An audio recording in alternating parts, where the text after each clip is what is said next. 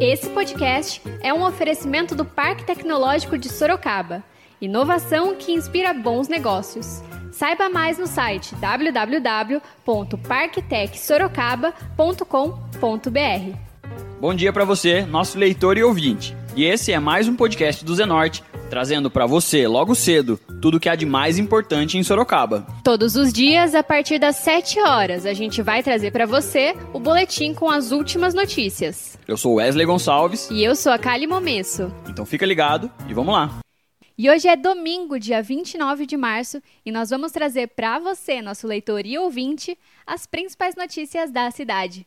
Para o podcast de hoje, nós conversamos com o biomédico Eric Barioni, que explicou um pouco mais sobre o novo coronavírus, o Covid-19. E durante a entrevista, o biomédico falou sobre a importância da decodificação do genoma do coronavírus. Escuta só. Com a decodificação do genoma do coronavírus SARS-CoV-2, os pesquisadores puderam, entre outras coisas, compreender o provável reservatório do vírus, as características particulares do genoma viral, tais como seu padrão evolutivo, ofertar informações à ciência sobre o material genético para o desenvolvimento de vacinas e medicamentos, e ainda monitorar o vírus, sua dispersão e capacidades para mutação.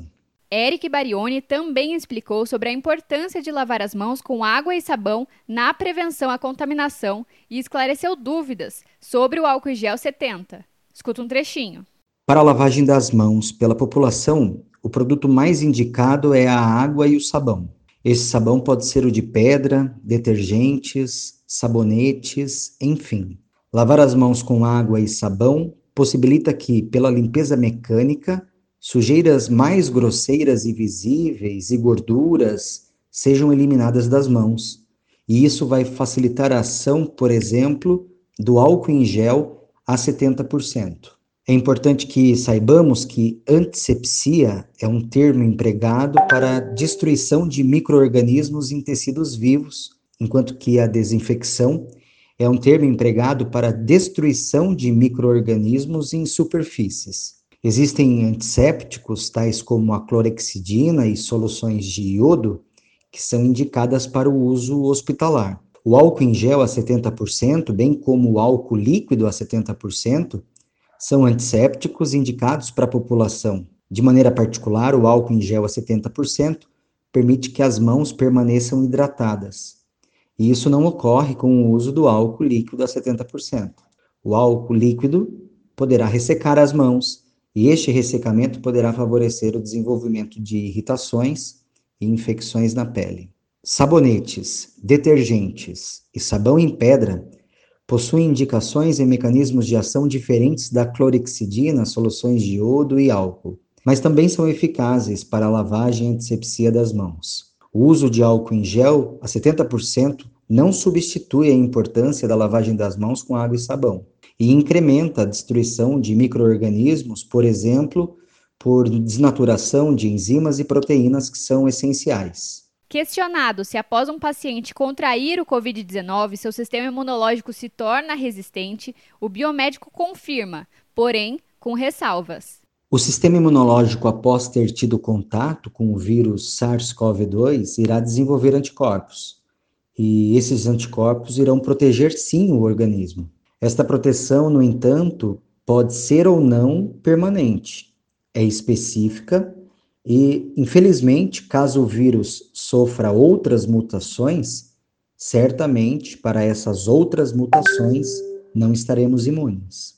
Com o desenvolvimento das vacinas, caso as mutações virais sejam recorrentes, é provável que, assim como para a vacina da gripe, sejamos vacinados anualmente. No entanto, esses apontamentos ainda são inferências, e o que de fato sabemos é que após a doença Covid-19, seja de forma transitória ou permanente, estaremos imunizados.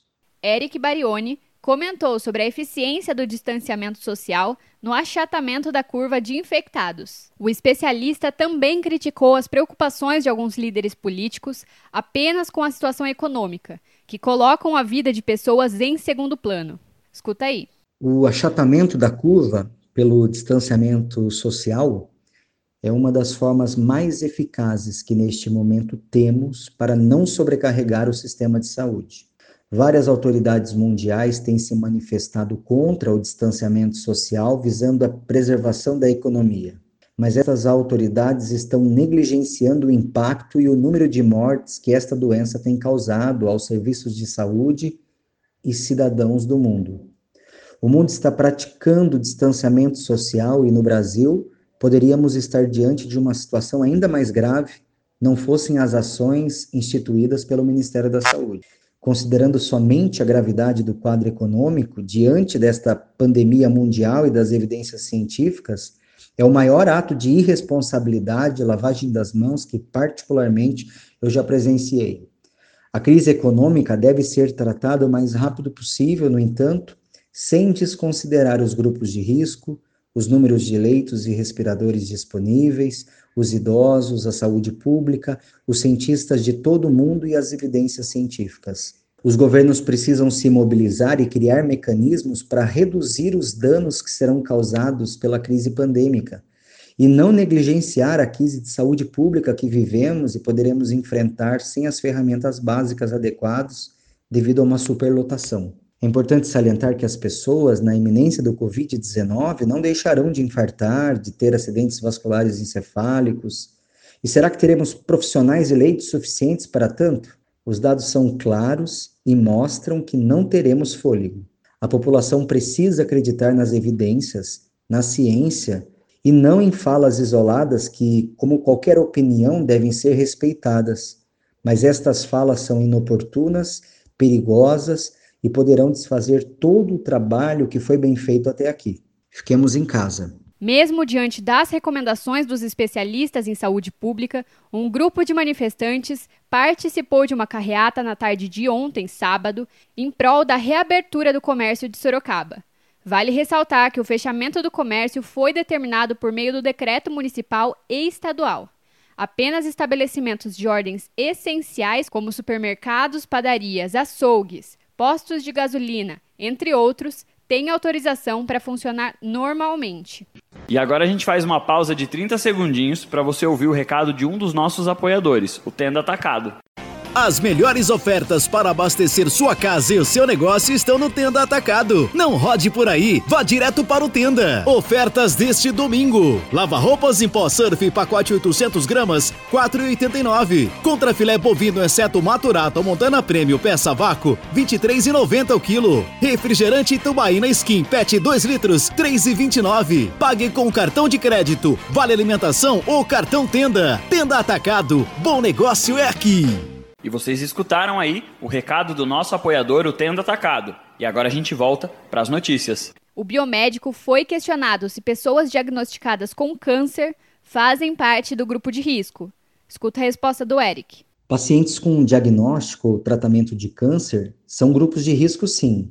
Muitos tipos de cânceres, bem como pelo tratamento quimioterápico, enfraquecem a imunidade e o paciente poderá sofrer as consequências do desenvolvimento de quadros infecciosos mais graves. Os dados sobre Covid-19 e câncer ainda são escassos. No entanto, os poucos trabalhos que foram publicados mostram que pacientes com câncer tendem a necessitar 3,5 vezes mais de respiradores e UTIs comparado aos demais pacientes sem câncer e Covid-19. Este grupo de pacientes deve seguir os mesmos cuidados que estão sendo recomendados para os demais indivíduos que estão incluídos nos grupos de risco. Pacientes com câncer devem ser tratados de maneira cuidadosa. A visita, assim como para os demais pacientes, deve ser restrita e as famílias devem cuidar para que não ocorra uma variabilidade no número de acompanhantes e reduzir ao máximo a exposição do indivíduo. Eric também falou sobre o risco de contaminação da doença para mulheres grávidas. Escuta um trechinho.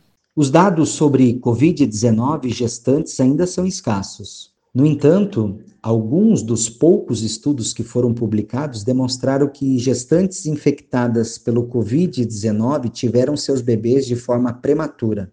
Apesar dos resultados, ainda não é possível concluir se a infecção é capaz ou não de comprometer o desenvolvimento do embrião ou feto. Um dado interessante que foi publicado sobre um vírus da mesma família que o SARS-CoV-2 mostra que em gestantes infectadas por SARS-CoV-1, o vírus causador do SARS, que foi a epidemia que ocorreu em 2002, não foi evidenciada a presença do vírus no leite materno.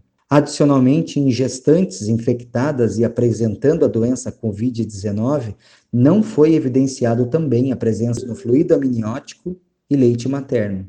E os dados mostram que as mães não transmitiram os vírus aos bebês. Por fim, não existem recomendações para que mães infectadas deixem de amamentar os seus bebês. Pelo contrário, a amamentação é fundamental para o desenvolvimento da criança e a mãe infectada, com suspeita ou sintomas de uma síndrome gripal, deve, além de amamentar seu bebê, tomar todos os cuidados necessários para não transmitir por meio de suas gotículas de saliva a doença ao bebê. Lavar as mãos, utilizar máscaras e desinfectar utensílios utilizados pela mãe e bebê são fundamentais. E encerrando a entrevista, o médico explicou por que o isolamento social, apenas dos grupos de risco, não é eficiente no combate à propagação do vírus. Escuta só. As evidências científicas deixam claro que o isolamento vertical, confinamento vertical ou isolamento somente dos grupos de risco não se aplica para a situação atual. A maioria da população não é imune à doença e, por este motivo, rapidamente serão infectados. Muitos serão os portadores assintomáticos, outros apresentarão sintomas brandos e outros poderão evoluir para casos mais graves. O fato é que essas pessoas, principalmente as assintomáticas, poderão transmitir a doença aos idosos, gestantes e doentes crônicos. E pela característica de transmissibilidade do vírus, rapidamente as pessoas que forem expostas estarão infectadas e transmitirão a doença aos demais indivíduos mais vulneráveis. É certo que os sistemas de saúde, neste caso, também ficarão sobrecarregados e o número de mortes será maior. Isso porque, mesmo para este modelo, o número de leitos não será suficiente. É importante que as diferentes estratégias de distanciamento social continuem a ser empregadas e que os governos trabalhem para reduzir os danos do impacto econômico. As duas frentes devem ser tratadas com calma e sabedoria. As duas frentes devem ser tratadas levando em consideração as evidências científicas de cada área. E o melhor caminho neste momento é o respeito à complexidade das duas crises, sem comentários irresponsáveis ou que prejudiquem o coletivo. Façamos a nossa parte pelo distanciamento social. De acordo com o último comunicado, Sorocaba já contabiliza três pacientes infectados, uma morte confirmada por coronavírus, quatro óbitos em investigação, 222 pacientes suspeitos, dos quais 42 seguem internados, sendo 11 na unidade de tratamento intensivo, a UTI, além de 30 casos descartados do vírus. A gente segue acompanhando e traz mais informações em breve. Agora, como de costume, a gente fala de previsão do tempo. De acordo com o Instituto Nacional de Meteorologia, o INMET, este domingo deve ser parcialmente nublado, com possibilidade de chuviscos a partir da tarde. A temperatura máxima está prevista para 27 graus e a mínima é de 18 graus. E a gente continua trazendo mais informações sobre o coronavírus. O mais importante nesse momento é a prevenção. Vale ressaltar que as orientações para prevenir e combater o coronavírus continuam as mesmas. Lavar as mãos com água e sabão por 20 segundos, sempre que possível, é essencial neste momento. Usar álcool gel na ausência de sabão para higienizar as mãos, evitar tocar no rosto com as mãos sujas, não dividir canudos e talheres, objetos pessoais, e ao tossir ou espirrar, cobrir o rosto com o antebraço. Além disso, vale ressaltar: o momento é de pandemia, não de pânico. Então, não precisa sair estocando comida, papel higiênico, remédios e álcool gel. O mais importante é se prevenir.